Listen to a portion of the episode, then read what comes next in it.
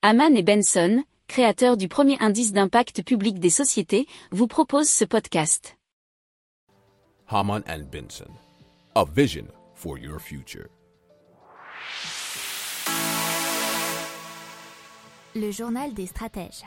Allez, on continue avec euh, un article qui euh, vous parle eh bien, d'une connexion électrique sous-marine entre le Danemark et la Belgique, puisque c'est euh, la ministre fédérale de l'énergie, Tine van der Straten, alors vous m'excuserez euh, si j'ai écorché son nom, qui a annoncé la signature d'un protocole d'accord avec le Danemark et son ministre de l'énergie, Dan Jorgensen.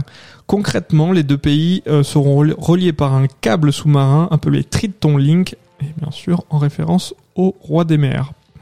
Alors, euh, qu'est-ce que nous dit le cabinet de la ministre? Ce projet donnera accès direct à l'énergie bon marché produite par les éoliennes danoises. Il s'agira aussi d'une première mondiale, la connexion sous-marine qui reliera deux îles énergétiques artificielles de la mer du Nord et sera capable d'acheminer l'énergie produite par les parcs éoliens jusqu'à la terre ferme.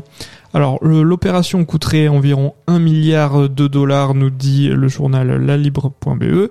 D'après Elia, la construction devrait durer environ 4 ans et finaliser vers 2030.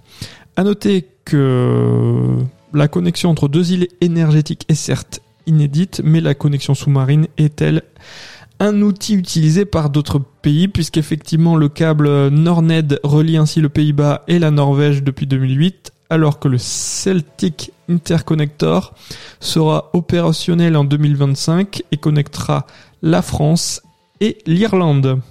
Pour approfondir ces sujets, abonnez-vous à la newsletter de Haman et Benson et écoutez nos autres podcasts que vous retrouverez dans les notes de l'émission ou sur notre site internet.